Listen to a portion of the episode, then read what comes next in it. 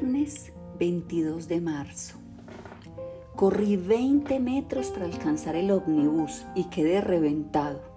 Cuando me senté, creí que me desmayaba. En la tarea de quitarme el saco, de desabrocharme el cuello de la camisa y moverme un poco para respirar mejor, rocé dos o tres veces el brazo de mi compañera de asiento.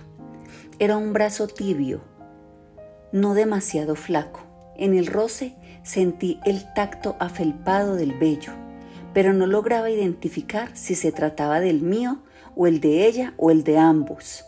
Desdoblé el diario y me puse a leer. Ella, por su parte, leía un folleto turístico sobre Austria. De a poco fui respirando mejor, pero me quedaron palpitaciones por todo el cuarto de hora.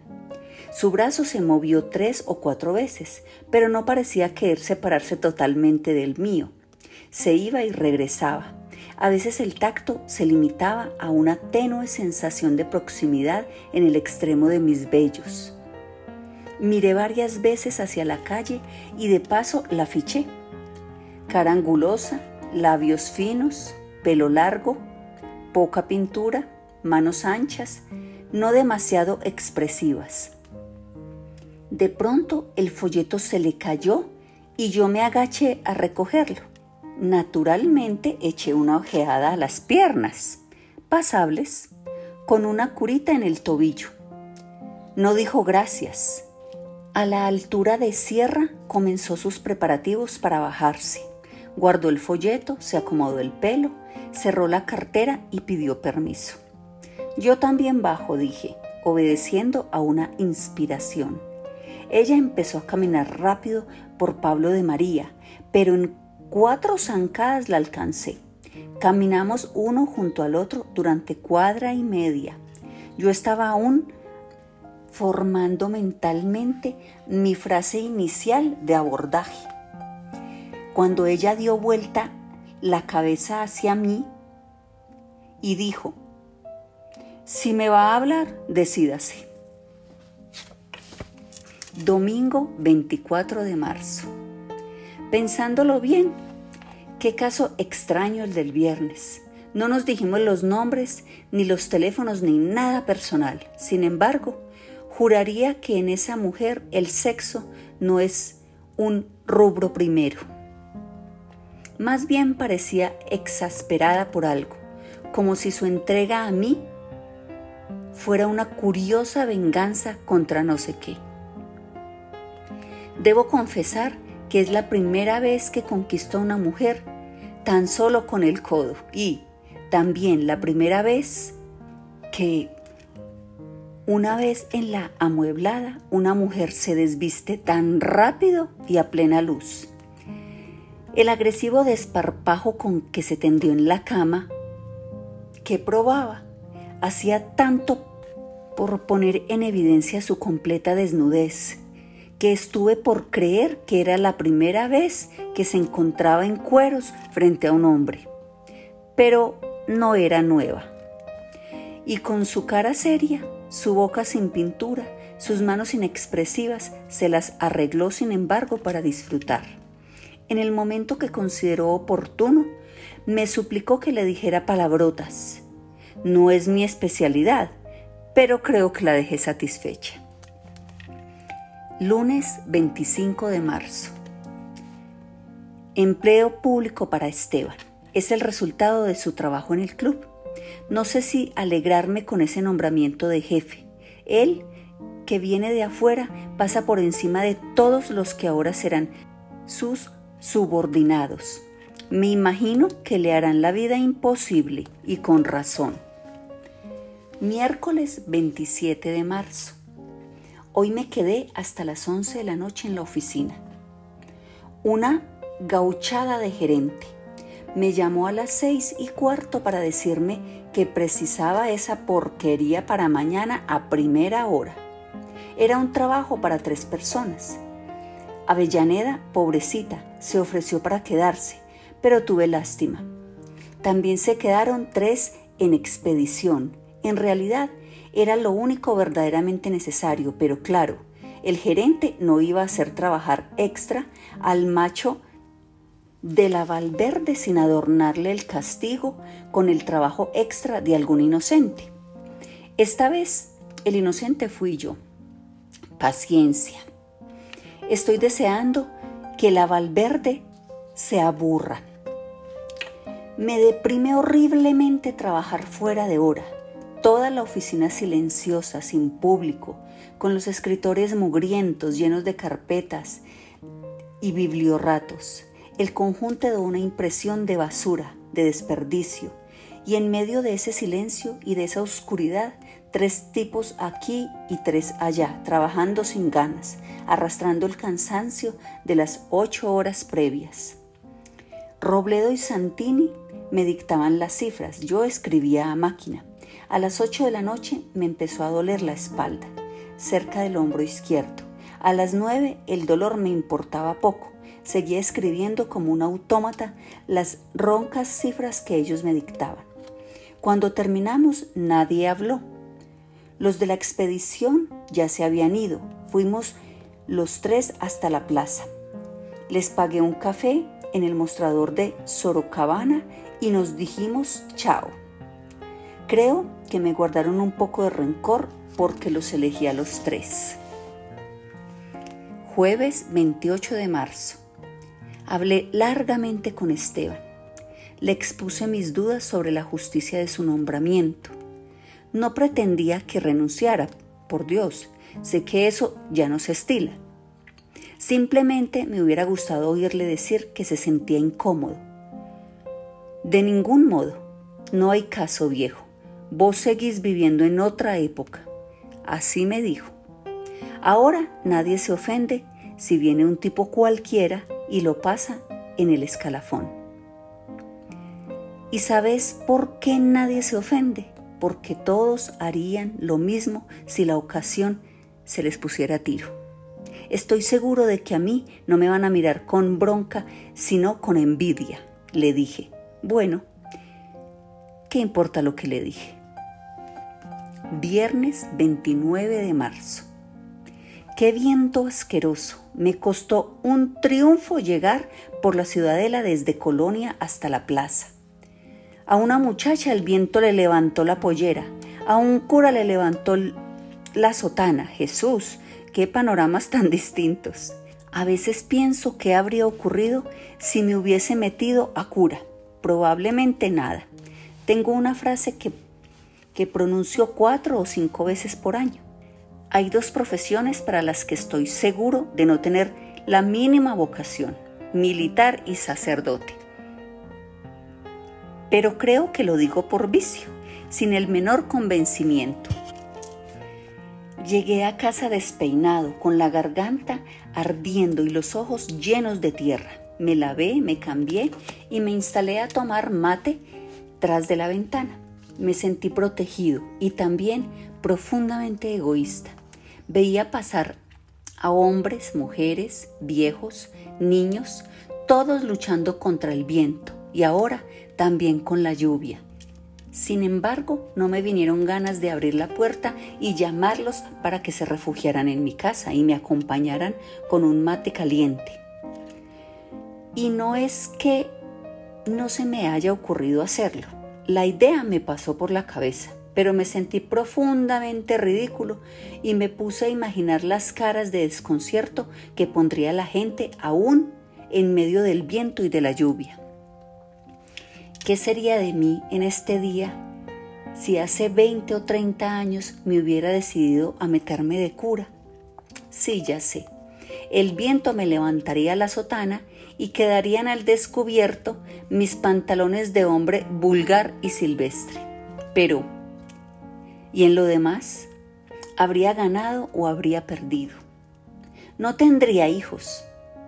Creo que habría sido un cura sincero 100% casto. No tendría oficina, no tendría horario, no tendría jubilación. Tendría Dios, eso sí, y tendría religión. Pero, ¿es que acaso no los tengo? Francamente, no sé si creo en Dios. A veces imagino que, en el caso de que Dios existiera, no habría de disgustarle esta duda. En realidad, los elementos que Él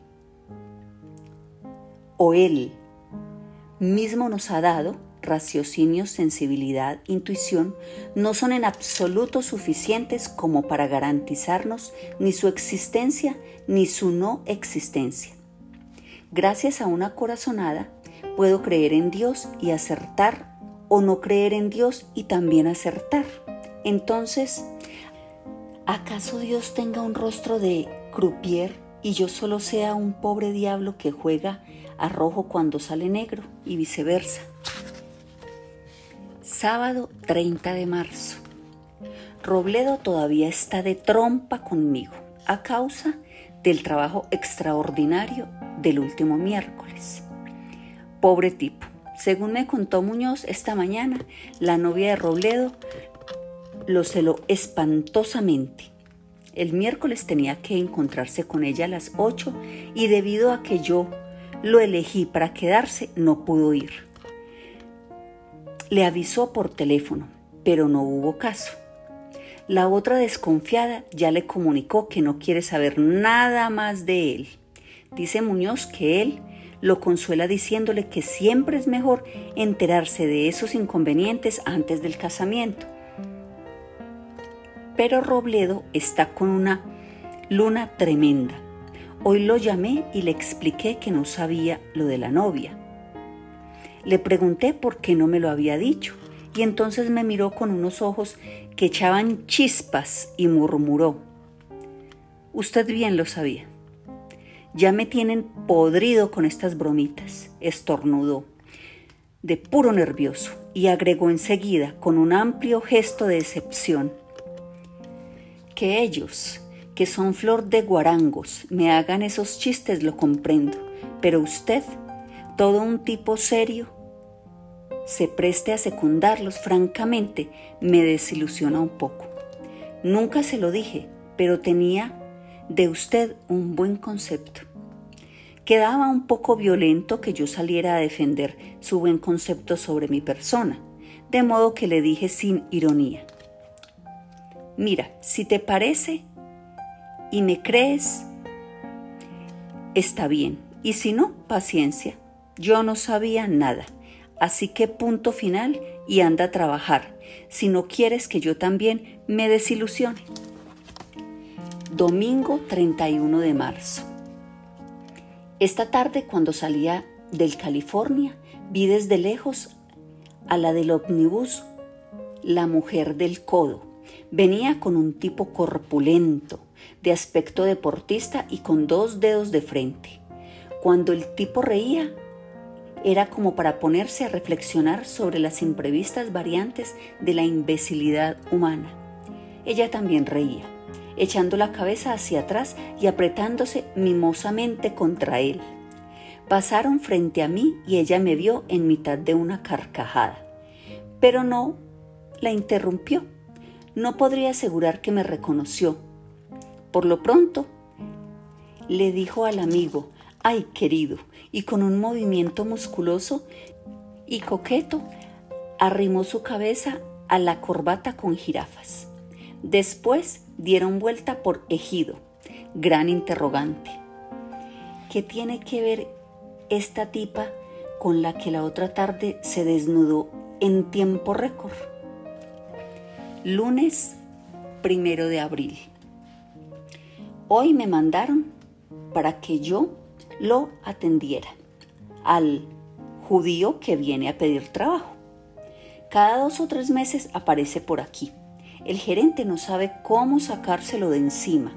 Es un tipo alto, pecoso, de unos 50 años. Habla horriblemente el español y quizá lo escriba peor. Su cantinela informa siempre que su especialización es correspondencia en tres o cuatro idiomas, taquigrafía en alemán y contabilidad de costos extrae del bolsillo una carta en estado de absoluto deterioro, en la cual el jefe de personal de no sé qué Instituto de la Paz Bolivia certifica que el señor Franks Wolf prestó servicios a entera satisfacción y se retiró por su propia voluntad. Sin embargo, la expresión del tipo deja lo más alejada posible de toda voluntad, propia o ajena. Ya conocemos de memoria todos sus tics, todos sus argumentos, toda su resignación, porque él siempre insiste en que le hagan una prueba, pero cuando lo ponemos a escribir a máquina, la carta siempre le sale mal. A las pocas preguntas que se le formulan responde siempre con tranquilos silencios. No puedo imaginar de qué vive. Su aspecto es a la vez limpio y miserable. Parece estar inexorablemente convencido de su fracaso. No se otorga la mínima posibilidad de tener éxito, pero sí la obligación de ser empecinado, sin importarle mayormente frente a cuántas negativas deba estrellarse. Yo no sabría decir exactamente si el espectáculo es patético, repugnante o sublime, pero creo que nunca podré olvidar la cara, serena, resentida, con la que el hombre recibe siempre el resultado negativo de la prueba y la semirreverencia con la que se despide, mirando simplemente el río de la gente que pasa y que quizás le inspire alguna reflexión. Creo que jamás logrará sonreír.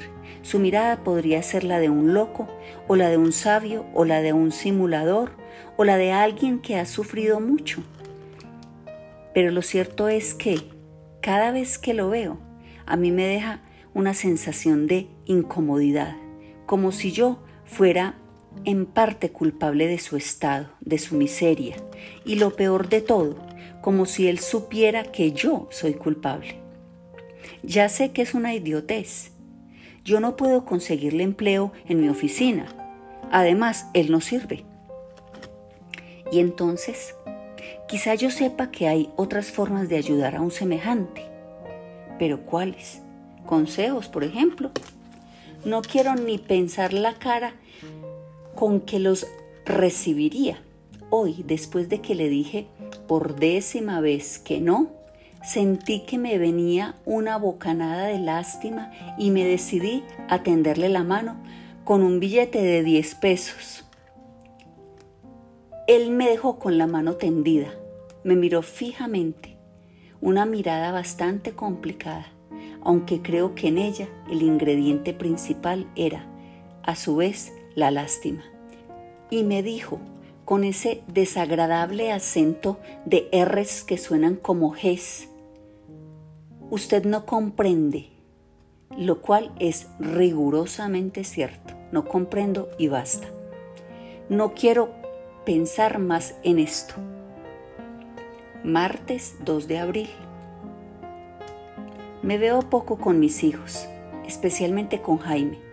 Es curioso porque es precisamente a Jaime a quien quisiera ver más a menudo. De los tres es el único que tiene humor. No sé qué validez tiene la simpatía en las relaciones entre padre e hijos, pero lo cierto es que Jaime es de los tres el que me resulta más simpático, pero en compensación es también el menos transparente. Hoy lo vi, pero él no me vio. Una curiosa experiencia. Yo estaba en convención y colonia, despidiéndome de Muñoz que me había acompañado hasta allí. Jaime pasó por la vereda de enfrente. Iba con otros dos que tenían algo desagradable en el porte o en el vestir. No me acuerdo bien, porque me fijé especialmente en Jaime.